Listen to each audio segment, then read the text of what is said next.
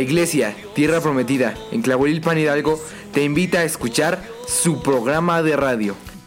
Minuto de Dios. Todos los jueves a partir de las 6 de la tarde. Ten un encuentro con Dios y permite que Él transforme tu vida. Ser libres en su.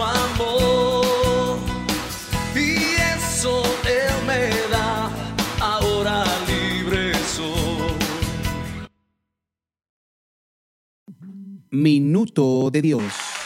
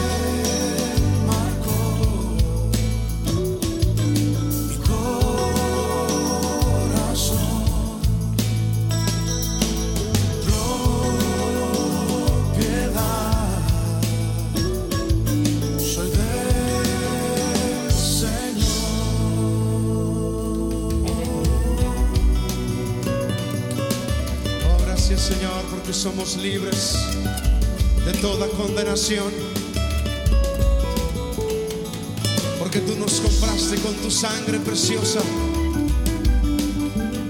Te bendecimos, Señor.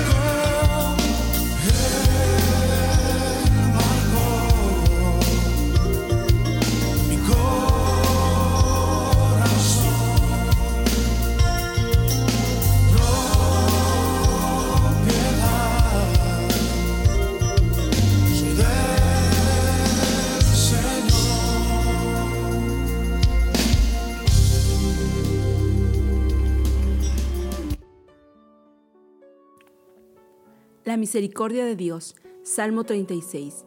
La iniquidad del malvado me dice al corazón, no hay temor de Dios delante de sus ojos. Se lisonjea, por tanto, en sus propios ojos, de que su iniquidad no será hallada y aborrecida. Las palabras de su boca son iniquidad y fraude. Ha dejado de ser cuerdo y de hacer el bien. Medita maldad sobre su cama. Está en camino no bueno. El mal no aborrece. Jehová, hasta los cielos llega tu misericordia, y tu fidelidad alcanza las nubes. Tu justicia es como los montes de Dios, tus juicios, abismo grande. Oh Jehová, el hombre y al animal conservas. Cuán preciosa, oh Dios, es tu misericordia. Por eso los hijos de los hombres se amparan bajo la sombra de tus alas. Serán completamente saciados de la grosura de tu casa. Y tú los abrevarás del torrente de tus delicias, porque contigo está el manantial de la vida. En tu luz veremos la luz. Extiende tu misericordia a los que te conocen, y tu justicia a los rectos de corazón. No venga pie de soberbia contra mí, y mano de malvados no me mueva. Allí cayeron los hacedores de iniquidad, fueron derribados y no podrán levantarse. Hola, muy buenas tardes. Dios le ama y le bendice en gran manera.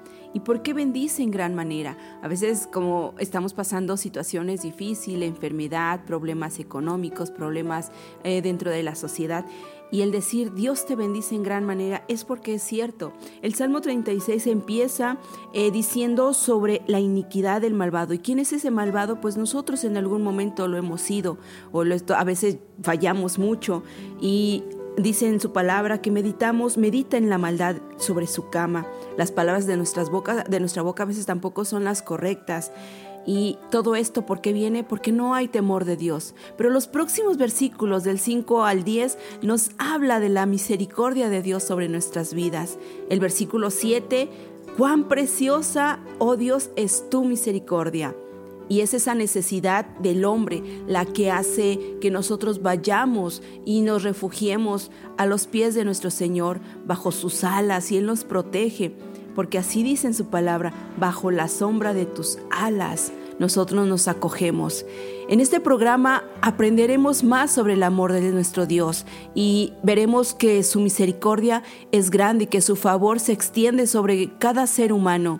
Sea usted bienvenido a este programa Minuto de Dios de la Iglesia Tierra Prometida en Tlahuelilpan Hidalgo. Hola, muy buenas tardes. Dios les bendiga. Les mandamos un cordial saludo en el nombre de nuestro Señor Jesucristo. Y sí, como dice mi esposa, es muy cierto. Hay mucho que aprender sobre la misericordia de Dios en nuestras vidas. Su misericordia, dice la palabra, se renueva cada día, cada mañana. Pero cuando comprendemos o cuando la misericordia de Dios es revelada hacia nuestro corazón, hacia nuestras vidas, nos lleva siempre a querer buscar más del corazón del Señor, a conocerle más íntimamente, a, tener una comunión más genuina y real que impacta y transforma nuestras vidas. Mire, vamos a comenzar este, este, esta enseñanza, esta palabra, eh, en el Evangelio de Mateo, en el capítulo 26, en el versículo 30. Dice la escritura, y cuando hubieron, hubieron cantado el himno, salieron al monte de los olivos. Entonces Jesús les dijo, todos ustedes se van a escandalizar de mí en esta noche porque está escrito, heriré al pastor y las ovejas del rebaño serán dispersadas.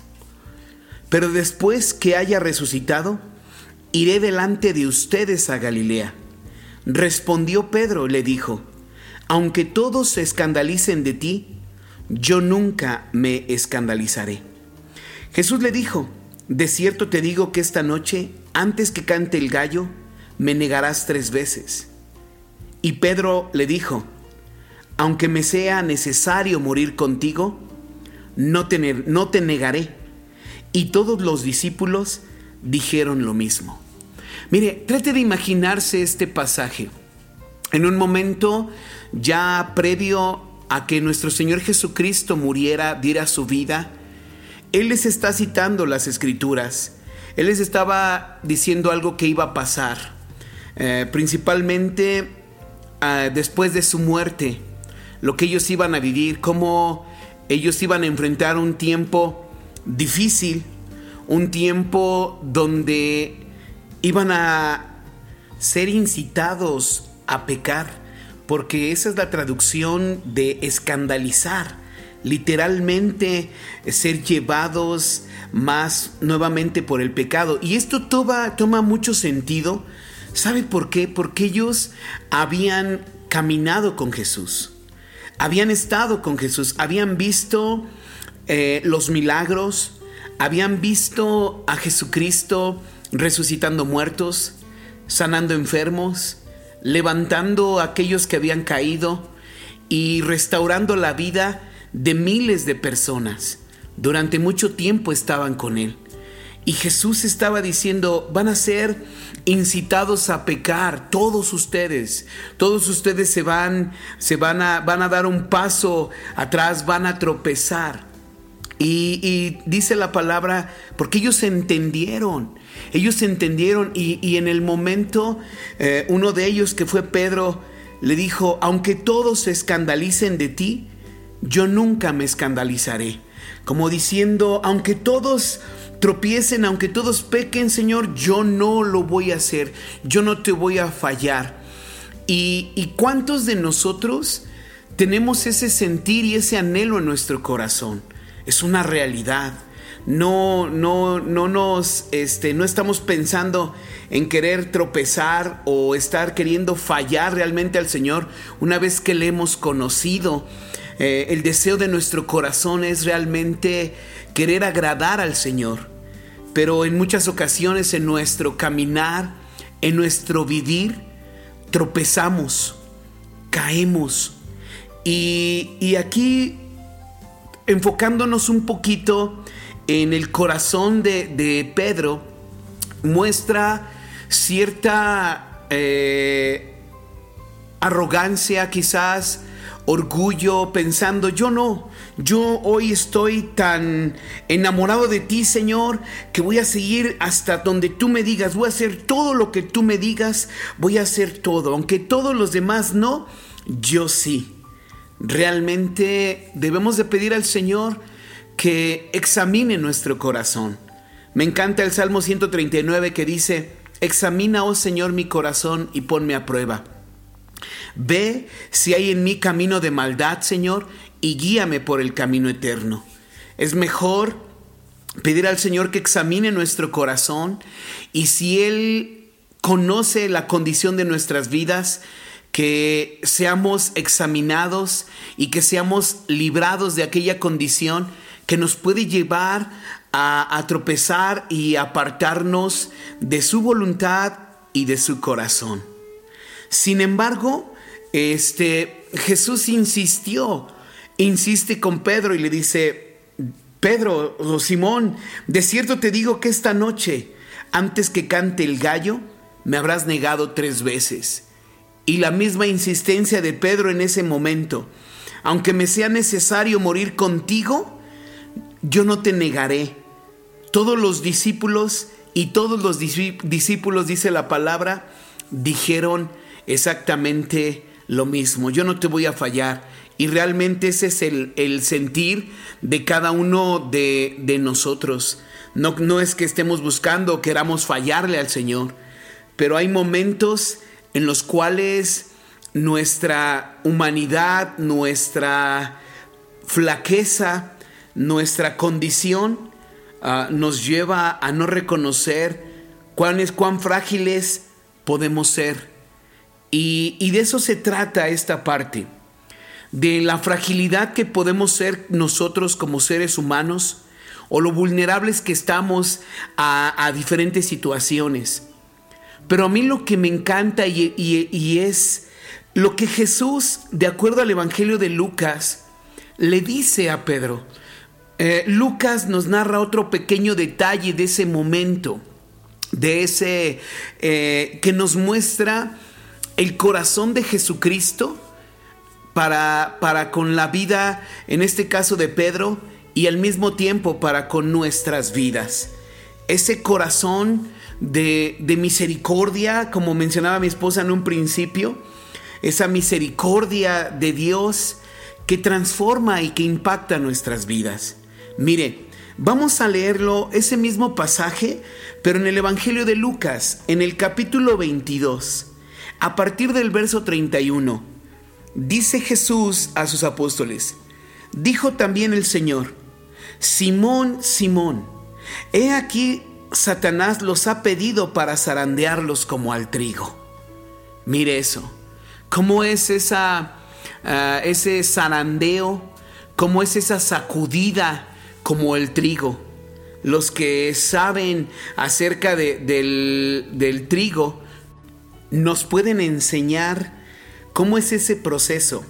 Y mire, es una zaranda como una, como una malla donde el trigo cuando está en la, en la hierba, en la planta, se sacude, se azota, se golpea, de tal modo que lo único que va a pasar a través de la zaranda es el grano entero, el buen, gran, el buen grano, lo que importa.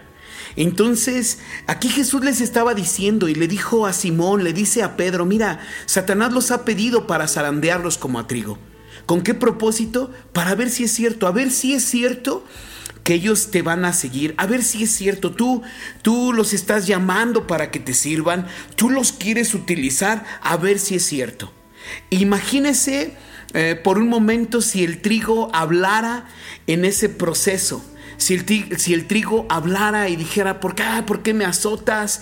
¿Por qué me golpeas? Sabemos que el trigo no puede sentir, pero, pero realmente cuando en nuestra vida empezamos a, a enfrentar situaciones de ese tipo, eh, hay momentos en los cuales pensamos que Dios está tan lejos de nosotros o a veces hay situaciones en la vida donde llega usted a fallar, llega a tropezar y siente que el Señor ya no le va a responder y, y en ocasiones nos ponemos en una postura de una autocondenación y el peor error que pudiéramos cometer en ese momento, en ese tiempo, es dejar de buscar eh, al Señor, alejarnos.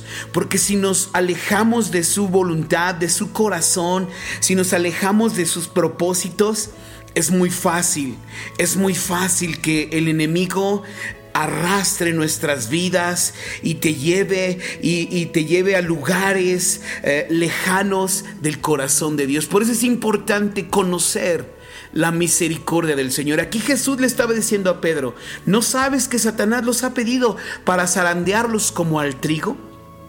Pero me encanta la parte, el corazón de Jesús, hablando en medio de esos momentos eh, de zarandeo, hablando en medio, porque Jesús sabía lo que iba a pasar. Jesús conocía lo que Pedro iba a vivir y lo que los demás apóstoles iban a vivir.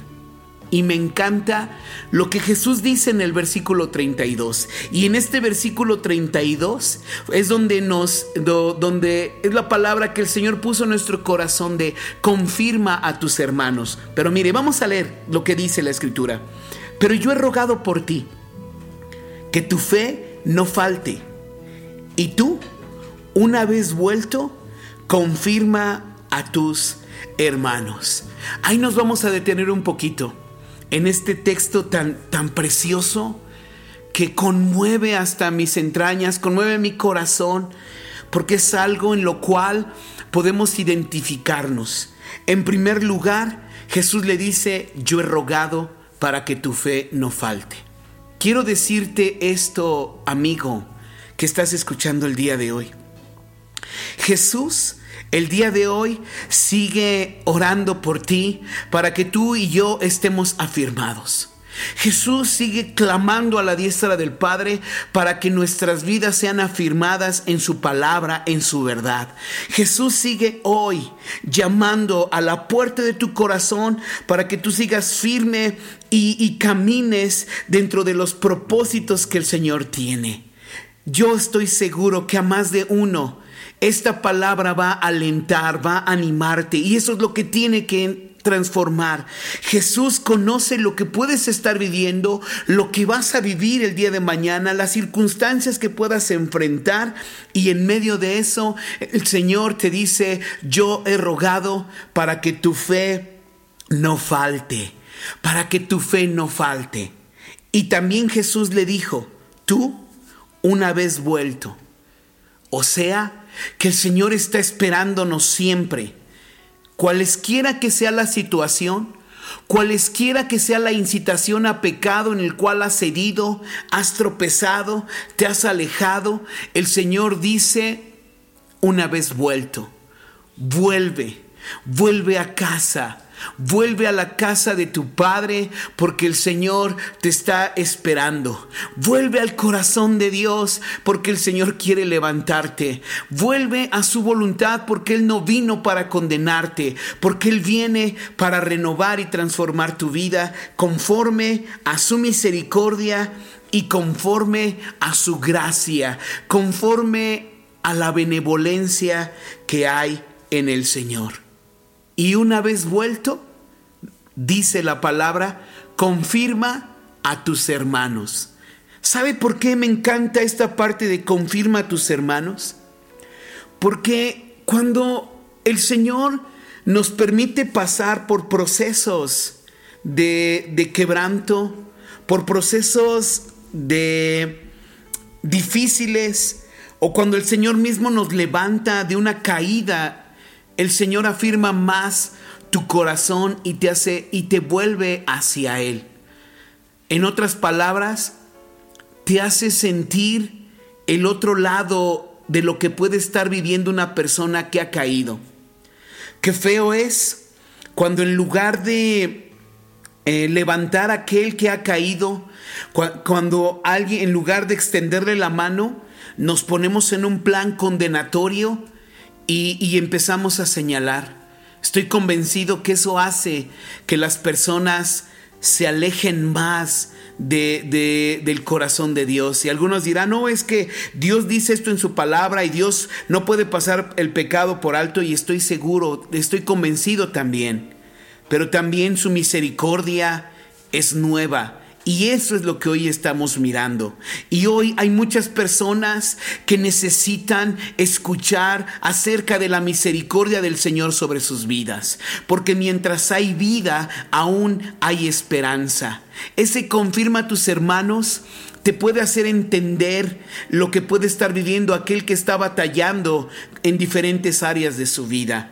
Otro ejemplo, cuando una persona ha vivido un cáncer y el Señor le ha sanado de un cáncer, tiene la fe suficiente para orar por una persona que está sufriendo con dolores de cáncer. Cuando una persona está enferma y el Señor le ha sanado y ha vivido una manifestación del poder y de la gracia de Dios, tiene la gracia, tiene la autoridad, tiene la fe de afirmar y de orar por otros. Pero si nosotros también hemos palpado de su misericordia y tomamos otra actitud, pues ya no habrá mucho que hacer por nosotros. Pero mire el corazón de Dios, mire el corazón de Jesús. Yo he rogado por ti para que tu fe no falte, para que no pierdas esa fe. El Señor sigue llamando a la puerta de tu corazón porque Él quiere afirmarte para que el día de mañana tu testimonio las cosas que tú has vivido, que estás pasando el día de hoy, puedan impactar a muchos otros para restauración, para salvación y para tener una vida nueva en Cristo Jesús. Vamos a una pausa y enseguida regresamos.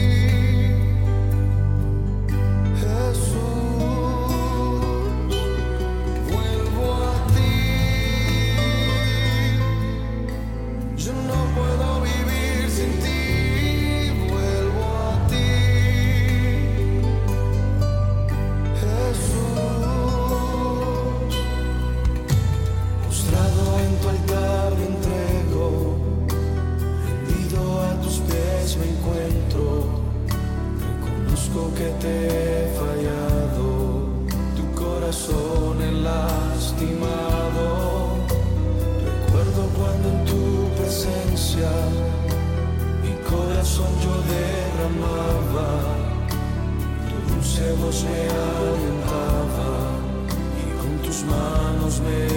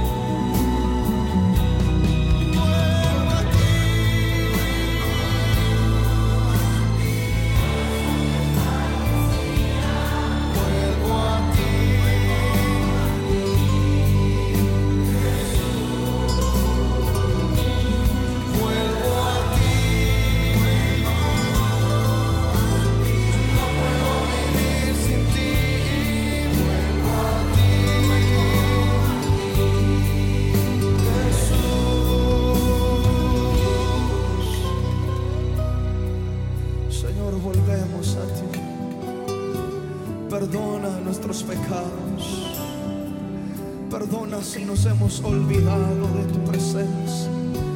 Hoy restauranos una vez más. Levanta nuestras cabezas. Porque tú jamás desprecias corazón contrito y humillado.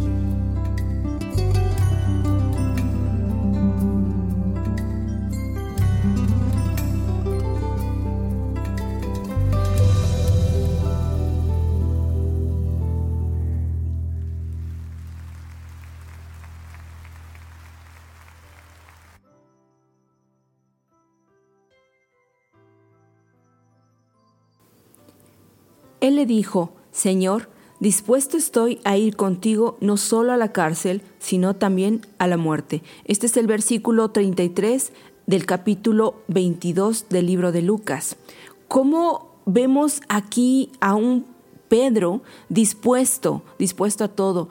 Ah, analice usted y diga, ¿Yo a qué estoy dispuesto? ¿Usted a qué estaría realmente dispuesto? No estamos hablando de dejar a su familia si usted es casado o es casada y tiene hijos. No está hablando de que deje usted a sus hijos o deje a sus padres que están enfermos o que le necesitan. No, está hablando la disposición de nuestro corazón, la disposición para dejar todo vicio, toda ambición, todo lo que no nos ocupa del Señor y que ocupa ese lugar de nuestro Señor.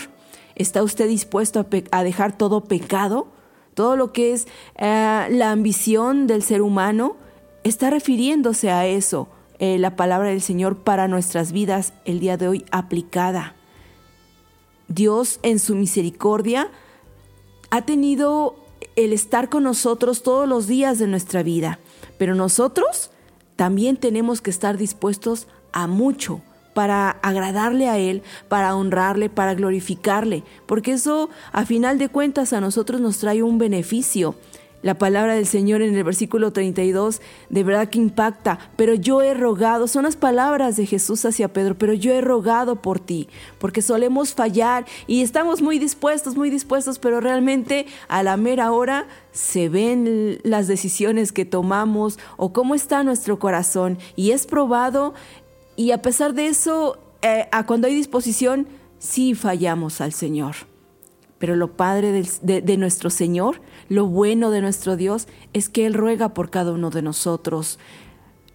Escuche la voz del Señor y toda, todas las situaciones que usted esté viviendo, todos sus pensamientos, todos nuestros deseos carnales, debemos de ponerlos a los pies del Señor. Que sea Él quien moldee, que sea Él quien nos fortalezca en esas debilidades para poder agradarle y no estar constantemente fallándole, cometiendo pecados, errores y repitiéndolos.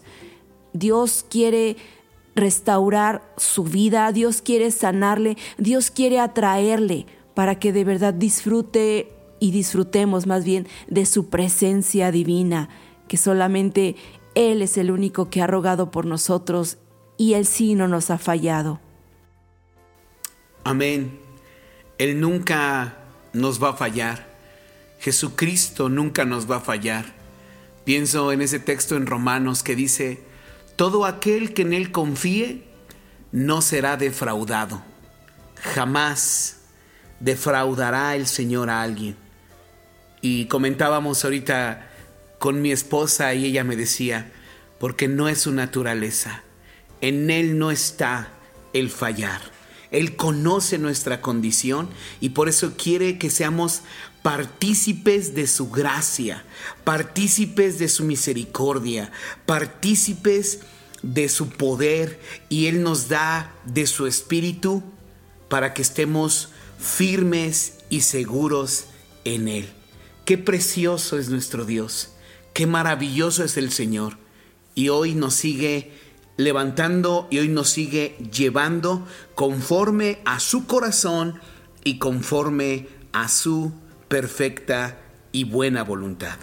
Bueno, pues vamos a seguir narrando lo que aconteció. Ya mi esposa leía ahorita el, el, versículo 33, en esa disposición que tenía Pedro en su corazón. Esa disposición de decir, sí Señor, yo voy a estar contigo, no importa, aunque nos lleven a la cárcel, ahí voy a estar contigo. Aunque, o, o aunque me maten contigo, estoy dispuesto a morir contigo. Y sabe, en ese momento no se cumplió esa palabra, pero al paso de los años, la historia nos enseña que sí Pedro, eso sí lo tenía en su corazón porque dio su vida y, y, aún hasta al final de sus de sus días, él murió como mártir por causa del evangelio. Jamás negó su fe, jamás hasta el último momento de su vida. Entonces, era verdad lo que estaba diciendo Pedro en ese momento. Sin embargo, tenía que haber pasado por un proceso que iba a impactar su vida, que le iba a hacer comprender verdaderamente esas palabras que estaba diciendo. Qué tremendo es. Y escuchar. De esas veces cuando decimos, sí Señor, yo voy a estar contigo siempre.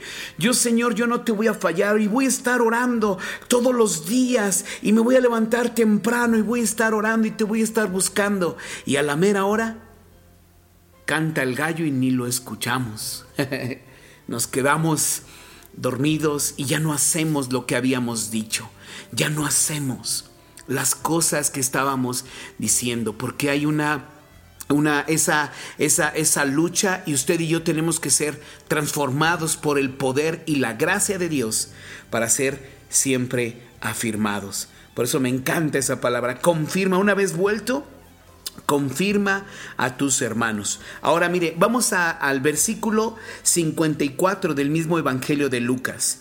Dice la palabra y prendiéndole le llevaron y condujeron a casa del sumo sacerdote y Pedro le seguía de lejos. Mire, unas, pasaron unas horas, pasó un momento más y llevaron a Jesús como un ladrón, lo prendieron porque ya había sido vendido, había sido entregado a las autoridades, porque ya era el tiempo de que él tenía que morir para pagar el precio de nuestros pecados.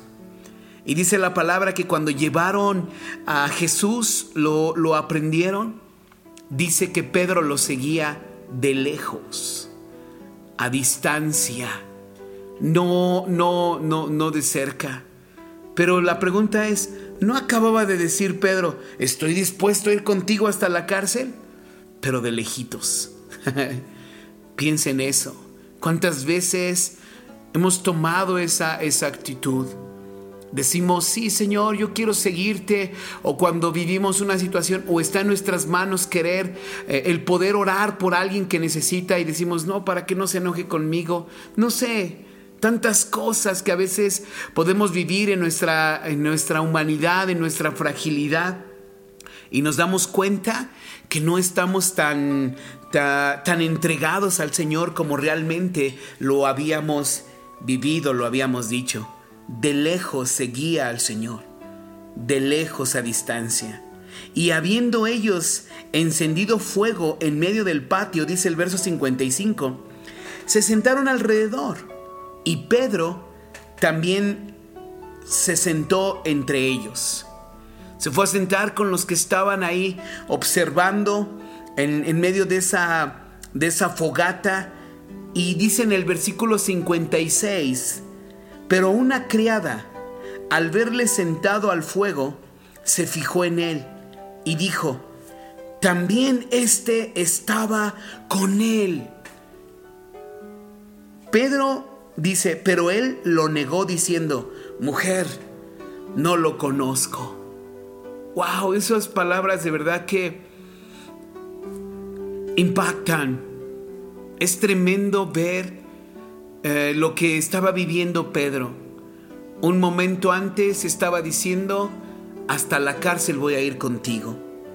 Y en medio de unas personas cuando le preguntaron o cuando afirmaron y dijeron, este también estaba ahí con ellos. Y dice Pedro, no lo conozco. No, yo no, yo no estaba. No lo conozco, quién sabe quién sea ese. Es tremendo estos textos. Y dice la palabra en el versículo este 58. Un poco después, viéndole otro dijo, tú también eres de ellos. Y Pedro dijo, hombre, no lo soy. Nuevamente vuelve a negar a, su Señor, vuelve a negar por miedo, por temor a que también le hicieran lo mismo, y negando, buscándose salvarse a sí mismo, pensando más en sí mismo y, y cualquiera de nosotros pudiéramos decir, ¡uh, qué rápido se le olvidó! Pero realmente cuando vivimos situaciones tan difíciles que sobrepasan, que sobrepasan nuestra vida, nuestra, o aún el Señor está permitiendo aquel momento de, de sacudida, de zarandeo, nos damos cuenta lo frágiles que podemos ser nosotros. Lo frágiles que podemos ser como, como, o lo frágiles que somos como seres humanos.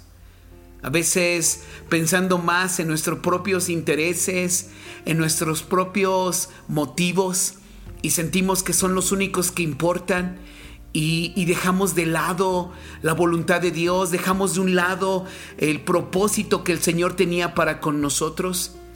Y en ocasiones por conveniencia o por salvar nuestro propio pellejo o por egoísmo o por arrogancia.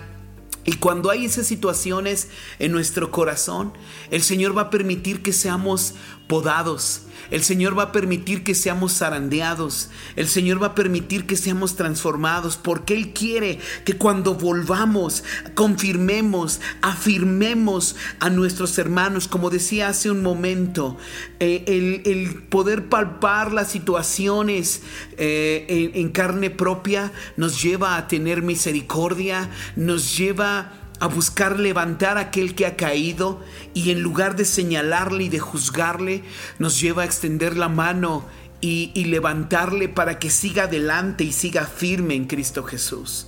Pero cuando nuestro carácter, cuando nuestra vida está haciendo como las, eh, o, o, a veces estamos como las olas que van y vienen, van y vienen. Hoy estamos cuando el Señor eh, nos provee económicamente, entonces decimos, no, sí, Señor, has hecho grandes cosas y voy a estar contigo. Y cuando ya no hay economía, ¡boom! Se desanima, no, es que a mí Dios no me escucha, a mí Dios ya me abandonó, mira cómo otros sí prosperan y empezamos a conocer realmente cómo es nuestro corazón. Y lo que el Señor quiere es que usted y yo estemos firmes en su palabra, que no dependamos de las circunstancias, sino que dependamos de Él. No importa la circunstancia en la que estemos viviendo, sino que nuestra mirada esté plenamente puesta en su voluntad y en su corazón. Y aquí vemos a, un apóstol Pedro, lo, lo, miramos pensando más en salvarse a sí mismo. Y había olvidado lo que había dicho hace un momento. No importa, yo voy a estar contigo hasta la cárcel. Y voy a estar, este, y si es posible, hasta morir contigo. Y cuando lo empiezan a, a cuestionar unas personas que estaban ahí, eh, este, eh, estaban viendo cómo había sido Jesús arrestado y en medio del fuego, a distancia, de lejos, y cuando le empezaron a decir, tú también estabas con él, tú también estabas con él, él dice la palabra rotundamente, lo negó. Dice el versículo 59, mire, como una hora después, una hora después.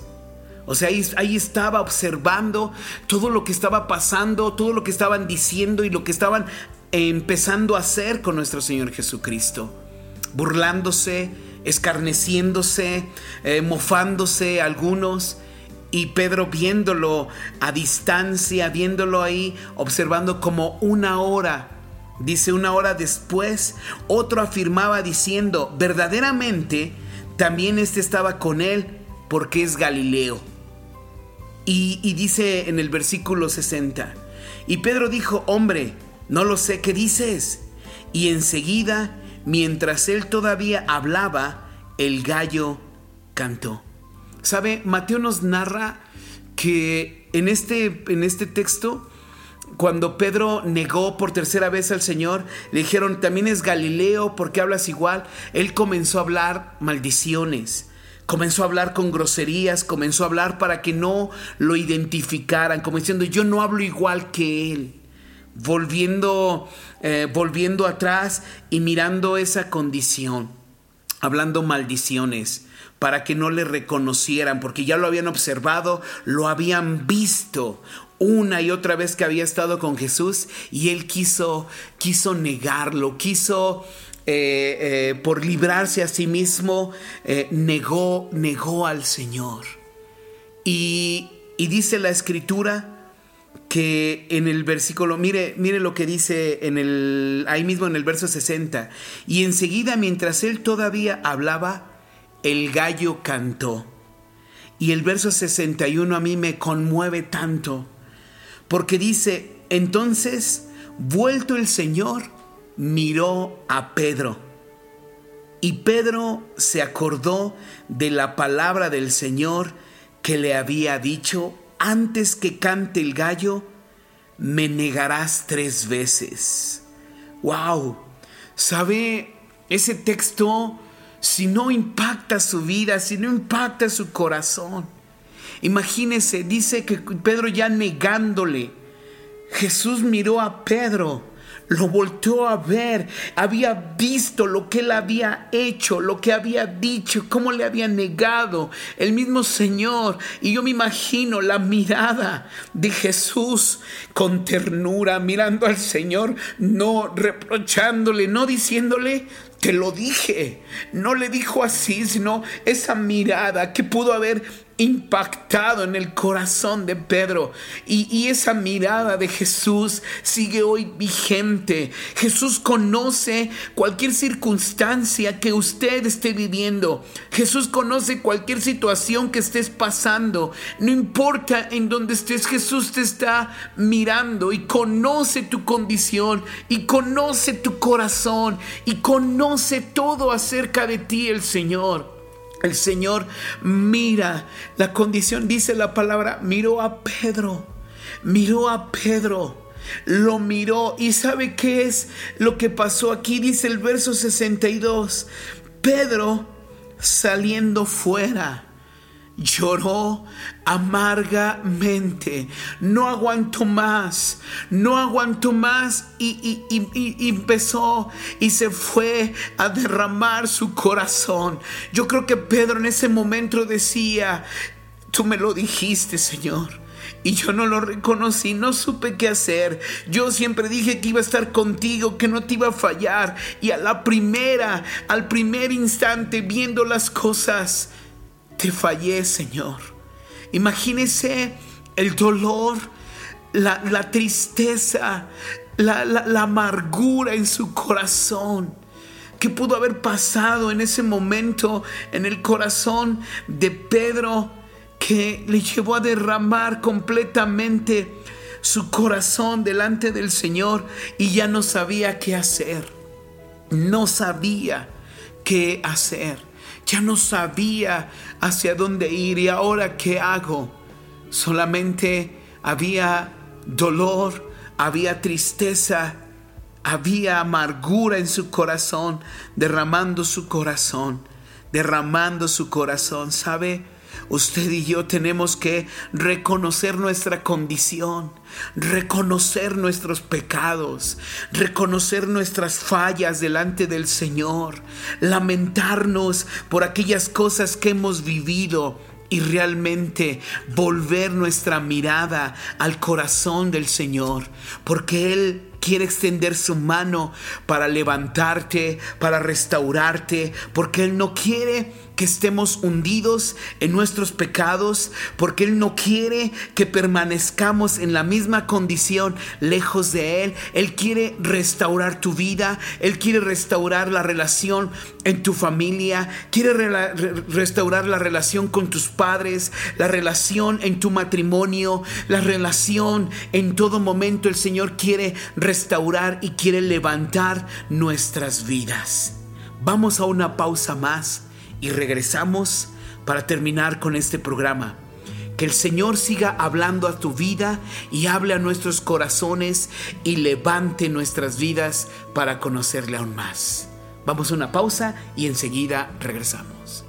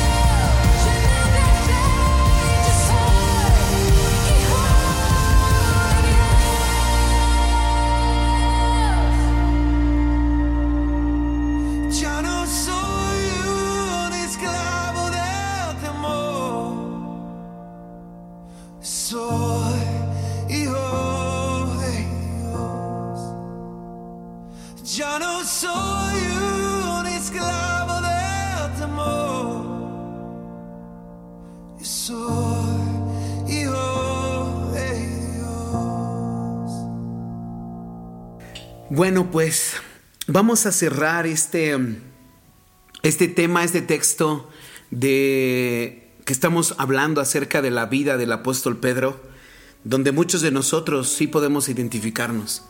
Confirma tu- a tus hermanos, le dijo el Señor Jesucristo. Una vez que vuelvas, Pedro, confirma a tus hermanos.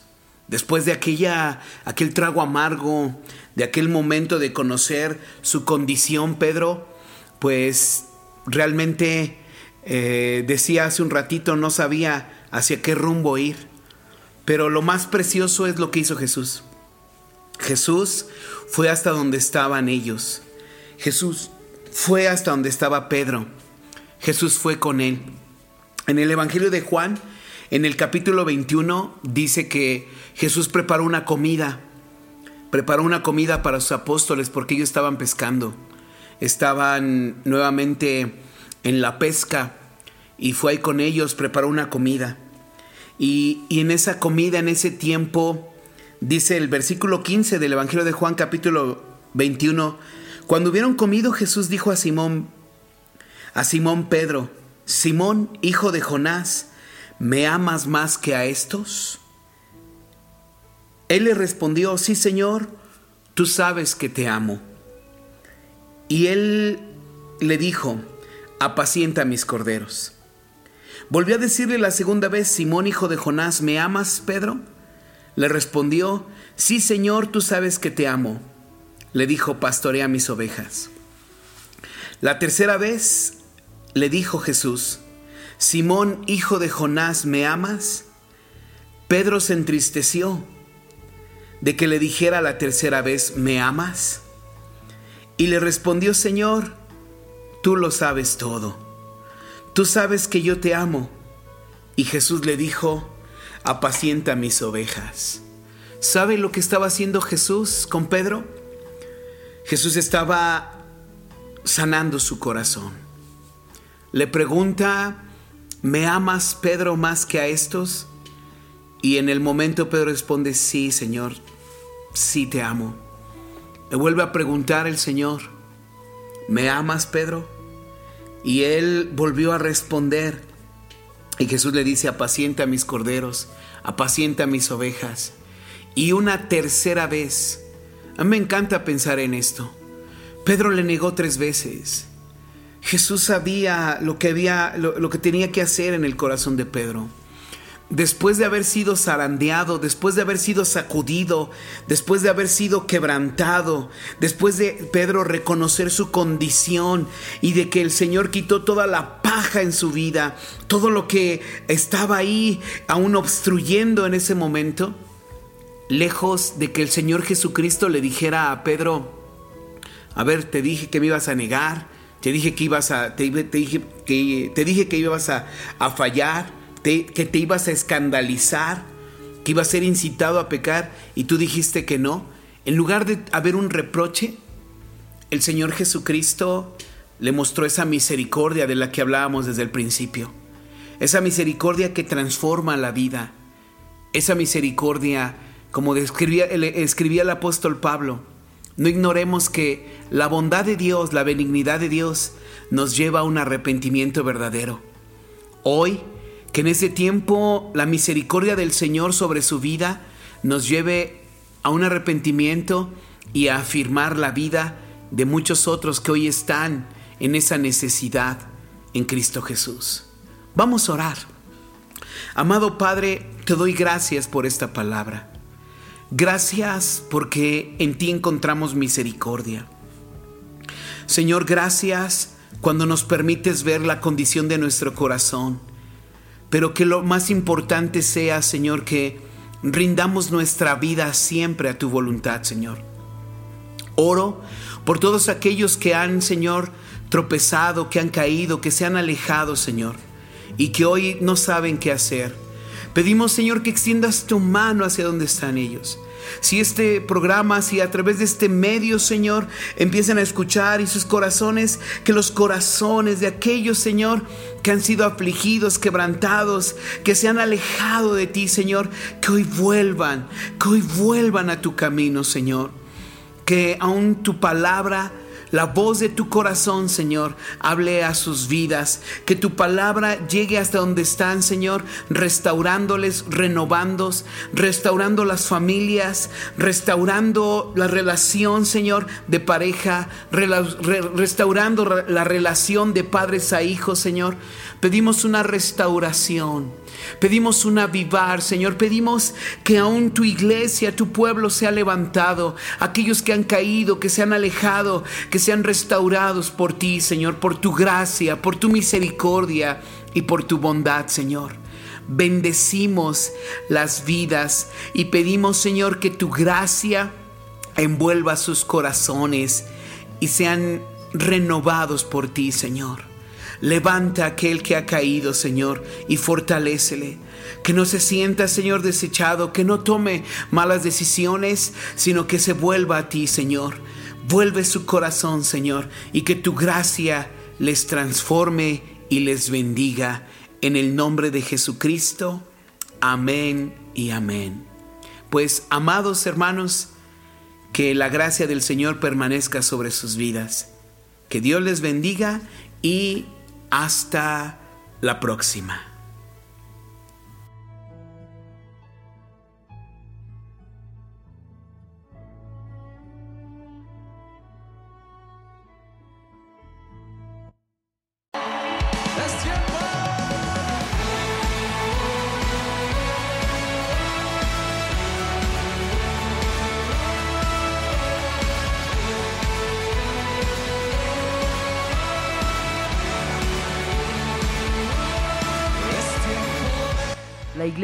Tierra Prometida en Tlahuelilpan Hidalgo reabre sus puertas el día domingo a las 12 pm. Le invitamos a que este domingo venga con un corazón dispuesto, traiga su Biblia y juntos seguiremos clamando al Señor en estos tiempos que sean de bendición, de visitación, de sanidad y restauración en el nombre de Jesucristo. Les recuerdo la dirección, calle Silvestre Padilla García, número 51 en la colonia Miravalle, en Tlahuelilpan Hidalgo. Les esperamos.